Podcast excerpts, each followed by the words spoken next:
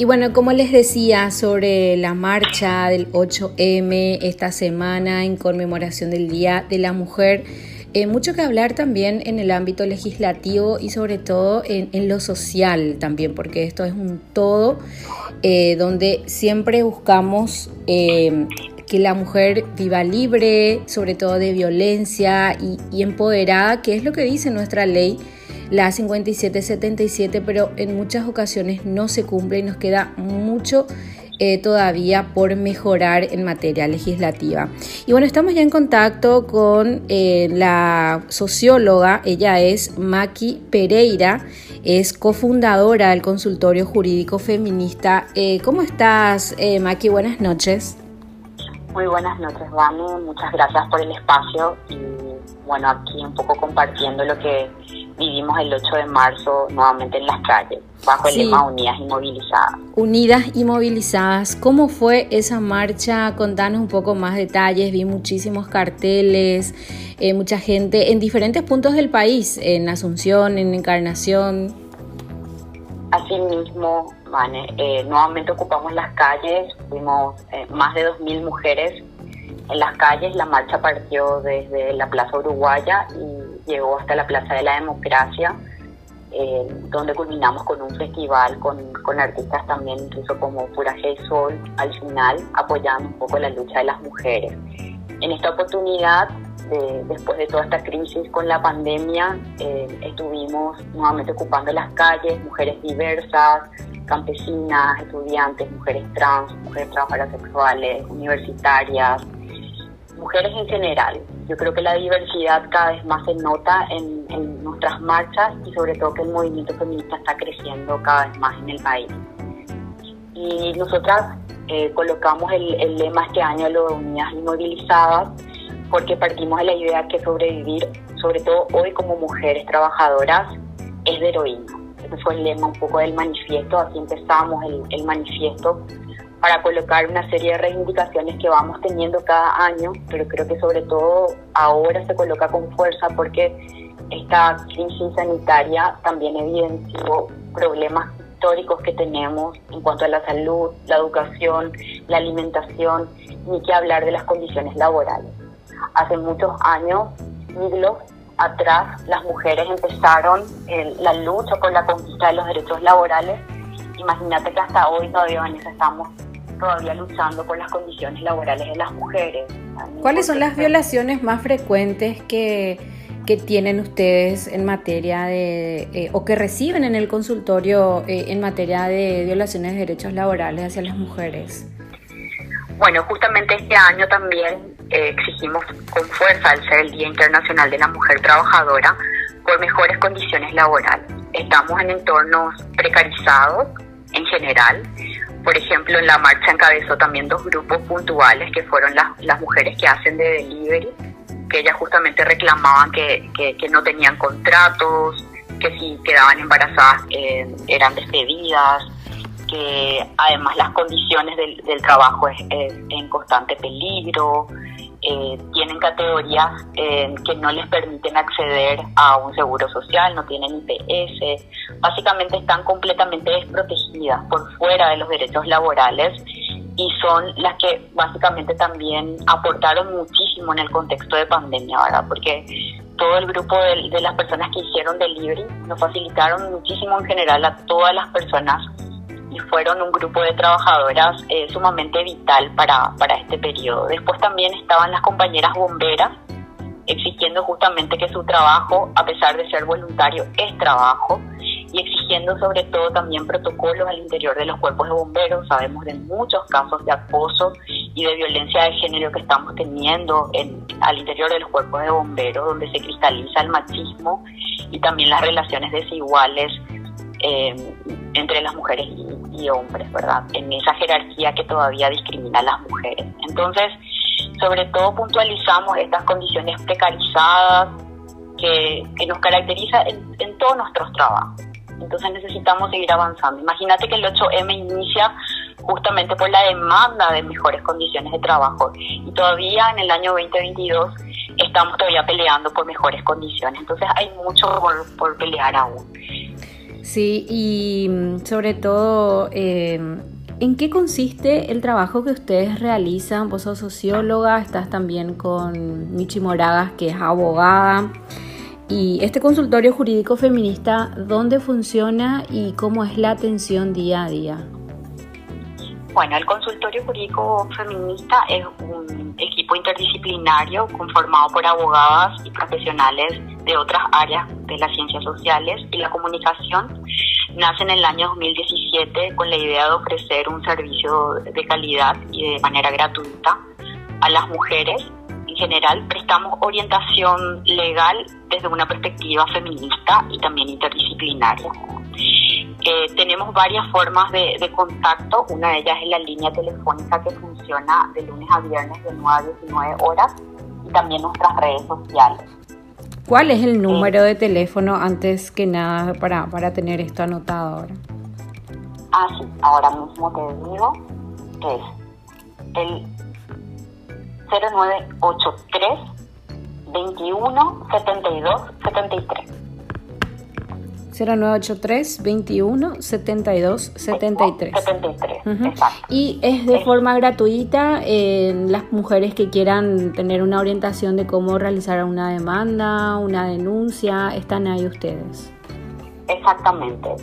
cualquier mujer de cualquier punto del país puede comunicarse a partir de la línea telefónica que funciona de lunes a viernes de 9 a 19 horas.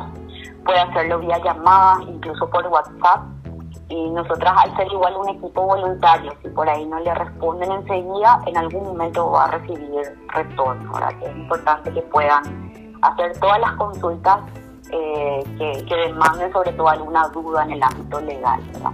El consultorio recibe eh, en promedio más de 300, de 300 casos por, por año, ¿verdad?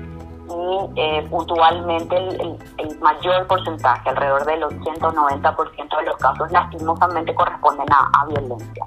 Pero también ofrecemos eh, todo tipo de asesoramiento en otros ámbitos, en lo civil, en lo laboral, en general, ¿verdad? Pero lastimosamente todavía priman los casos de violencia. Los casos de violencia de, género, eh, también familiar, ¿verdad? Exacto, los diferentes tipos de violencia. Incluso estamos teniendo bastante bastantes consultas también con relación a, violencia psicológica, ¿verdad? Que es una de las formas que todavía está bastante invisibilizada, ¿verdad? Pero principalmente todo lo referente a violencia doméstica, violencia a la pareja, violencia intrafamiliar, eh, son los casos que más se reciben. Esa violencia psicológica que muchas mujeres eh, no vemos en algún momento, ¿verdad? Eh, ¿cómo, ¿Cómo está marcada ese tipo, ese tipo de violencia? Bueno, justamente nosotras siempre hablamos de, que el ciclo de la violencia se desarrolla de manera eh, gradual, vamos a decir. Empieza desde pequeños controles, vamos a decirle, o sea, desde revisar el celular o desde ciertas prohibiciones o de pedir permiso, por ejemplo, para salir a la pareja. Son como pequeños indicios que, empiezan y que después eso se, se acrecenta en términos de relacionamiento y después eso puede llevar a, a, otras formas de violencia como más manifiestas, como la violencia física incluso al, al feminicidio, ¿verdad? que es un poco el, la expresión más extrema que tenemos de violencia. Pero es tan importante eh, ya empezar a reconocer que hay formas de relacionamiento que resultan en una forma de violencia y que a lo largo del tiempo también genera una serie de de, condiciones desfavorables para las mujeres en, materia de salud mental.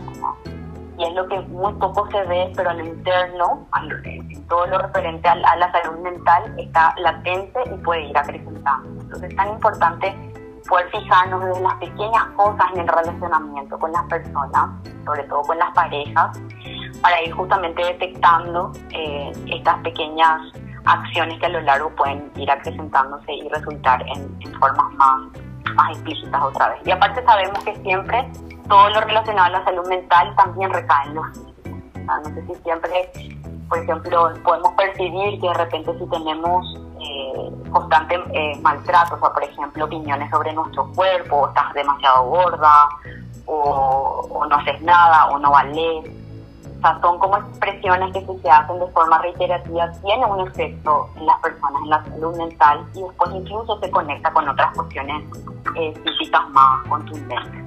Y ni que hablar de, de, ciertos trastornos que pueden también presentarse, como la depresión o la ansiedad generalizada. Entonces es muy importante que empecemos también a visibilizar eh, formas de relacionamiento que siempre estuvieron tan naturalizadas para nosotras que no son no son naturales, no son normales, y que son formas de relacionamiento que tenemos que empezar a desterrar también en nuestras relaciones.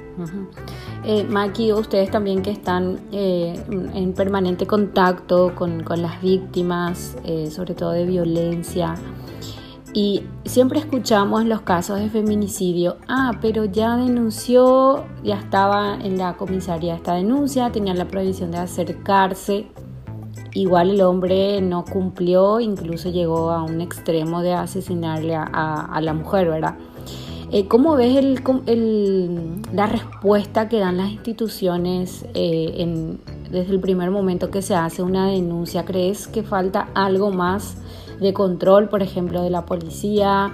Porque ahora hubo una, un fallo de la Corte que incluso deja un precedente en materia de violencia intrafamiliar cuando se decía que era totalmente eh, una cuestión diferente al de, al de esta ley, la 5777, ¿verdad? Pero todo va en un ordenamiento jurídico bastante eh, en conjunto, digamos, que, la misma Corte analizó. Entonces, eh, cuando se presentan estas denuncias, si ustedes observan cómo responden las instituciones encargadas. Bueno, justamente desde el consultorio nosotras siempre eh, reafirmamos que lastimosamente en términos institucionales las respuestas todavía son insuficientes y no llegan a la mayoría de las mujeres y sus condiciones. Hay mucho por transformar dentro de las instituciones públicas, no solamente en materia legislativa, sino en el propio funcionamiento y en, la propia mirada que tienen los funcionarios de justicia. Todavía nosotras eh, eh, recibimos muchísimos casos donde las mujeres pasaron por muchísimas instituciones y ni siquiera pudieron lograr una orientación básica sobre sus problemas. Entonces, por eso, para nosotras es necesario seguir avanzando en una mirada distinta de los propios funcionarios de justicia y también la aplicabilidad de cosas que ya están establecidas en la ley y todavía no se aplican. Por ejemplo, la transversalidad la cuestión de la violencia y su perspectiva debería estar en muchos funcionarios públicos ya a esta altura sin embargo, todavía la palabra de las mujeres siempre son, son puestas en duda, hay muchísimos maltratos. Cuando ellas hacen una denuncia, eh, encuentran más trabas que, información. Eh, hay muchísimas situaciones que, que, básicamente lo que hacen es desestimular justamente que las mujeres accedan a, justicia. También nosotras planteamos que es necesario también hacer mecanismos más integrales Necesitamos también mirar que, los contextos de las mujeres son tan diversos que no se pueden aplicar las mismas recetas. Por eso también no solamente necesitamos de leyes, sino de políticas públicas. Por ejemplo, en el caso puntual de la, de la violencia, imagínate que tenemos muy pocos albergues o lugares donde las mujeres, por ejemplo, en situación de extrema violencia pueden acudir hasta ahora. Hay que hablar de las mujeres que están en el interior del país. Y otra vez, los albergues que están disponibles no tienen las mínimas condiciones para el abordaje y también para el acompañamiento integral de las mujeres, porque ellas no siempre están solas, están también, por supuesto, al cuidado de hijos, hijas y de otras personas, incluso adultos mayores. Entonces no se mira la integralidad en las intervenciones. Y por otra parte también nosotras creemos que necesitamos justamente potenciar también los recursos asignados a estas políticas públicas creemos que todavía los derechos de las mujeres están en un nivel muy inferior en materia de, recursos en general. Entonces es muy necesario seguir trabajando también esta mirada. Por eso desde el consultorio nosotras eh, no queremos asumir el rol del Estado, pero sí generar una práctica concreta de metodología de atención que realmente pueda ser humanitaria, que pueda ser integral, que pueda ser interdisciplinaria, que pueda ofrecer a las mujeres realmente las alternativas a, sus conflictos, a sus problemas, que ellas también tengan un poco más, eh, más información para tomar sus propias decisiones. Eh, felicitaciones antes que nada por el trabajo que, realizan, ¿verdad? De, orientarle a las mujeres que muchas veces no tienen incluso esa respuesta o tienen desconocimiento de cómo acudir, cómo realizar la denuncia y también miedo, ¿verdad? Entonces, em, ustedes que son profesionales de diferentes áreas eh, que puedan asistir y, ayudarle a, esas eh, mujeres que son víctimas de todo tipo de, violaciones de sus derechos. Así que, Maki, no sé si hay algo más que, quieras mencionar a, toda la gente que, que te está escuchando ahora y esta semana que recordamos el Día de la Internacional de la Mujer. No, solamente agradecer también el espacio, agradecer que incluso estés vos en el espacio, ¿verdad? Porque también necesitamos seguir avanzando también en la ocupación de, diferentes ámbitos para poder nombrar lo que siempre está invisible y para seguir también luchando por nuestros derechos, porque ningún derecho que tenemos ahora como mujeres es concebido si no fueron siempre conquistas. Entonces vamos a seguir siempre en las calles y a partir de metodologías como el consultorio para seguir apoyándonos entre nosotras. Y hay una frase que siempre utilizamos como consultorio y que le decimos también a, todas las mujeres que, se acercan de alguna manera para la orientación, que, que no está sola y que juntas somos más fuertes.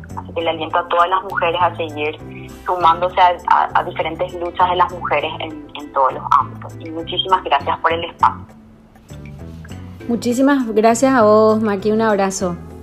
Un abrazo, Gracias. Hasta luego.